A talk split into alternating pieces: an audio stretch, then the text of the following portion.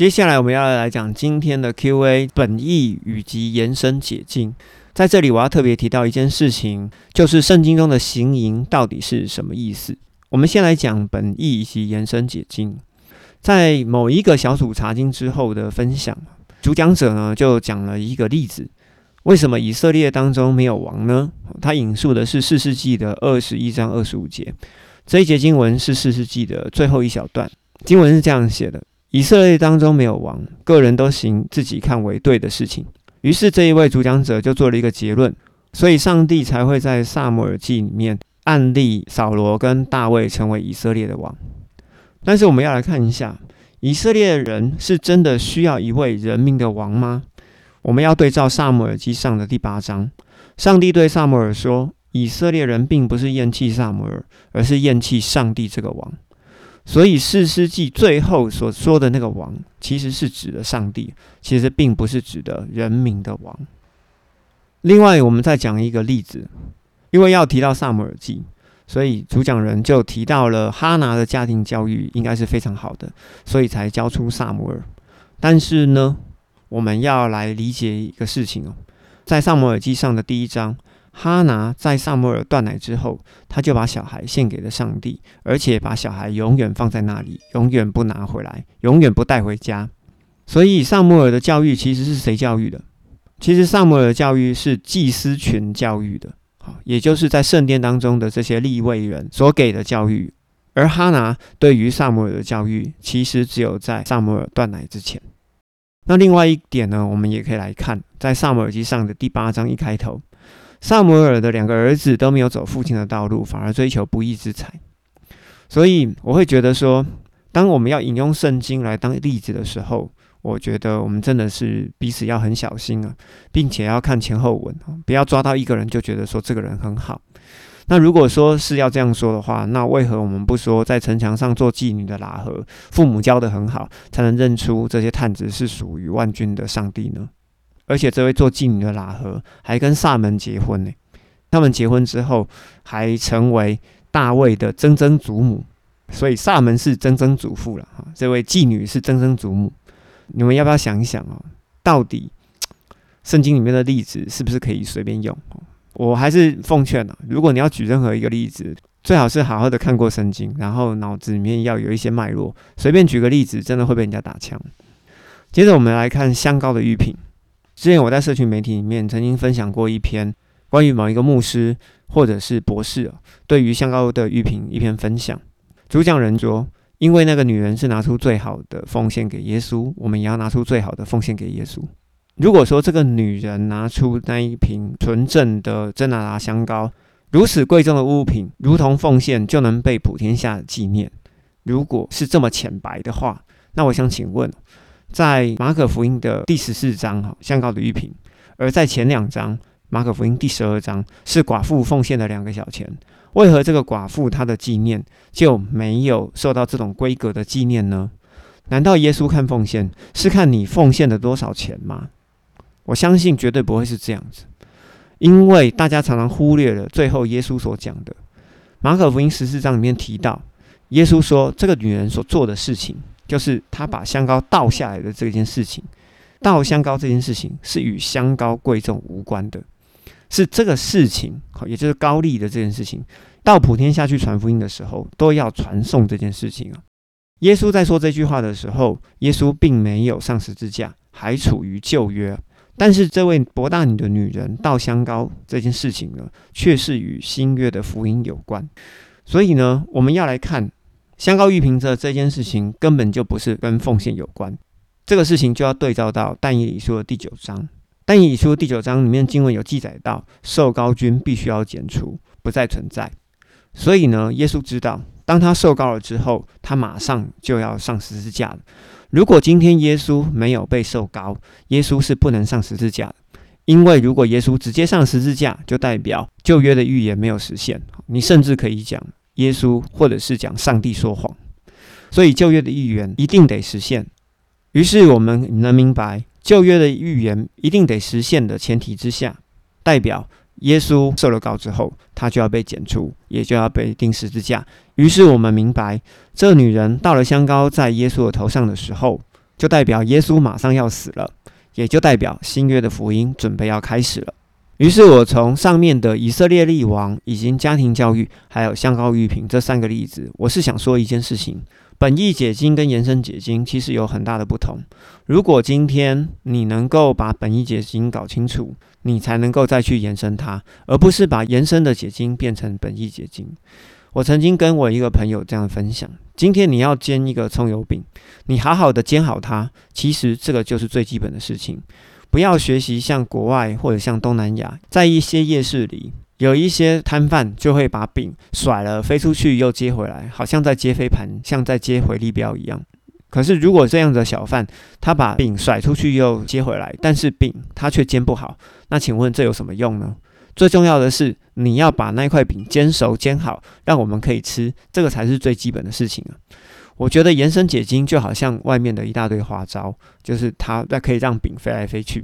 但是呢，请你一定要搞清楚什么叫做本意解经，因为圣经里面它一定有它一个本来的意思，你要去搞清楚它本来的意思，这才是最基本的。至于你要去延伸什么，请搞清楚本意解经之后再去延伸。因为有本意解经以及延伸解经的问题，我们就要来谈。关于性行为到底是干净还是不干净，是圣洁还是不圣洁？这是一个发生在台湾的新闻，是在二零二二年的九月六号，一个女生信奉了韩国的宗教，十年拒绝新房，大学的教师休妻获准了。新闻的内容大概是这样子：北市某大学的男讲师不满妻子沉迷于韩国万民中央教会，十年来每天晚餐以后以及假日均醉心于教会的活动。没有心经营家庭生活，最让这位大学讲师无法忍受的是，妻子在加入教会以后，立即主张性行为是不洁的。于是，在十年当中，皆未与这位大学讲师行房，在绝望之余，于是诉请离婚。而妻子因为韩国万民教会教主李在禄性侵了女教徒案之后而清醒，想要挽回婚姻。而法官呢，传讯这位男性的讲师的姐姐作证。这位姐姐说，十年来弟妹因为信教活动时常不在家，弟弟以及弟妹因为其信教的问题，所以发生冲突。弟弟曾经讲过，家里常常空空荡荡，结这个婚等于是没结一样。于是，在高等法院审理之后，也就是说，第一审跟第二审都判准两人离婚哦，全案还可以上诉到最高法院。所以，法理来看。这个先生诉请离婚，我觉得当然是理所当然的。就如同在第一百零八集的 Q&A 里面，我们曾经讲过，如果结婚是同床异梦，各过各的，真的与单身无异。于是我们用直观的角度而言，“淫乱”的“淫”这个字，就代表男女关系的不忠，或者叫做性行为。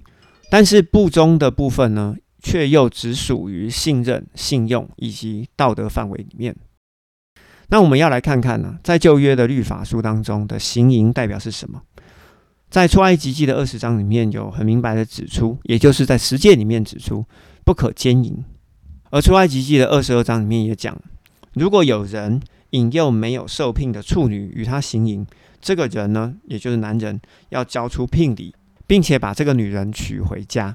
而立位记的二十章其实也提到了，与邻舍的妻子行淫。奸夫淫妇都必须要致死。这个在约翰福音第八章其实就有讨论到行淫的妇女是否应该打死的事情。于是我们可以知道，在旧约当中，肉体上的淫代表对于原配的不忠，或者是侵犯处女，你就必须要负责任的这个原则。但是在圣经中，除了肉体的行淫之外，其实还有别的行淫哦。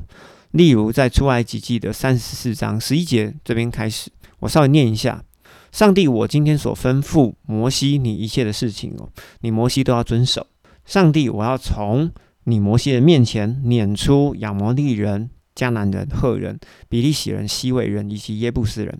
摩西，你要谨慎，不可以去你所要去的那个地的地方的居民跟他们立约，恐怕成为你们中间的网罗。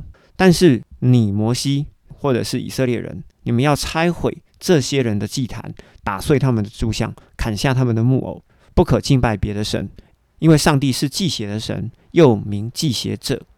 只怕摩西或者是以色列人与那个地的居民立了约，以色列人随从迦南人的神，于是就行了邪淫，祭祀了他们的神。有人叫你们，你们就吃了他们的祭物，又为你的儿子娶了他们的女儿为妻，他们的女儿就随从他们的神，于是就行了邪淫，使得你的儿子也随从他们的神去行了邪淫。接着在生命记三十一章第十六节，其实在摩西快要死前。上帝也对摩西说：“摩西，你必须要与你的列祖同睡。这些以色列的百姓，他们要起来，在他们要去的迦南地上，以色列人在迦南地的里面，要随从外邦的神行淫邪，并且要离弃上帝，违背上帝与以色列所立的约。”于是，我们从这两段经文里面，我们可以理解，我们活在世上，除了肉体上的行淫，或者讲说肉体上的不忠之外，还有信仰的行淫，好，也就是信仰上的不忠。所以“淫”这个字的原则呢，就等于不忠。不管是男女之间，或者是夫妻之间，或者是我们跟上帝之间，或者是我们跟客户之间，还有我们跟公司之间，我们跟兄弟之间，或者是跟我们的战友之间呢？既然我们知道这个关系，我们就可以知道“赢”这个字，它是属于信任当中的道德律。那你就要想想看，为什么我们不能行赢？为什么我们不能够要这个又要那个？因为如果是通通都想拿，通通都想要，通通都不放的人，这样的人不就是等于只考虑自己的自私吗？于是我们可以对照八十五集所谈过的奉献原则，不就是在谈社会责任与爱人如己背道而驰吗？于是，在这边顺带一提，今天你就可以再理解一点，为什么看似情色文学的雅歌书，它可以放在圣经里面的吧？因为雅各书里面谈的男女关系，其实也在说明了上帝与我们之间的关系。而在之前应该有提过这件事情。就是保罗谈到圣灵与人之间的关系的奥秘，其实就在于我愿意。在以弗所书的五章二十八节开始，丈夫也应该这样子的爱妻子，就好像爱自己的身体一样。爱妻子的，就是等于爱了自己。从来没有人恨恶自己的身体，总是保养顾惜，就好像基督对教会是一样的保养顾惜。因为我们就是他身上的肢体，我们就是基督身上的肢体。为了这个缘故，人要离开父母与与妻子结合，两人成为一体，这是极大的奥秘。但是我指的是基督和教会所说的。为何基督与教会合为一体是极大的奥秘呢？因为教会就是我们，就是肢体，而基督呢就是头，所以基督与教会之间的关系就如同丈夫与妻子成为一体的关系。而这样子的关系结构是如何可以成型？就是一句“我愿意”。所以男女之间的结合，或者是结婚，就需要一句“我愿意”。于是我们与基督要成为团契，也就是成为一体，也就是一句“我愿意”。于是，在新约的书经当中，常以婚姻来形容信仰。若是信仰的不忠，就等同心淫。讲到这边，我们可以明白，两人进入婚姻是需要过程以及磨合的。因为两个人需要认识，需要告白，需要交往，需要订婚，需要结婚，需要生活，需要生子，需要教养他的孩子。同理，要进入一个信仰的时候，一样是要跟内住的圣灵也需要有磨合的过程啊。例如，我们要跟圣灵接触，我们要跟他认识，我们要学习他的核心概念，我们要跟他确认，我们是不是要跟他在一起。于是，我们要有灵洗。要磨合，并且我们要结出果子，并且我们要把这个果子传承下去。如果两个人进入婚姻却同床异梦，没有磨合，那真的就是跟单身无力。所以，如果有信徒进入了信仰，与圣灵在同一个身体里面，但是却没有透过祷告，或者是透过认识，或者是透过磨合来了解圣灵的本质，那就跟没有信仰是没有什么差别的。所以，我们要说，成为属于圣灵的人是需要时间的。就如同罗德慢慢的挪移帐篷到索多玛，也是一点点、一点点需要时间；也如同红酒装入新的皮带当中，皮带就会被渗透，就会吸收红酒的酒精，吸收红酒的单宁酸，一点点、一点点的，这个也是需要时间来改变。所以我可以期待大家都能够明白，在圣经中的行淫，或者是淫乱，是一种状态的定义哦，也就是道德当中不忠的定义。但是“行淫”这个字呢，却有肉体上的行淫以及信仰上的行淫两种性质是不一样的，不要把它混为一谈。否则就会如同二零零二年九月的那一则新闻一样，大家就会搞不清楚什么东西是对的，什么东西是错的。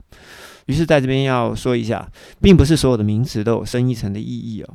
所以，如果当你要解经的时候，请你不要如同好像在路上捡到一把枪一样，捡到枪你就开枪，一定要对照前后文的经节以及章节，以免呢误人子弟而被上帝所扣分了。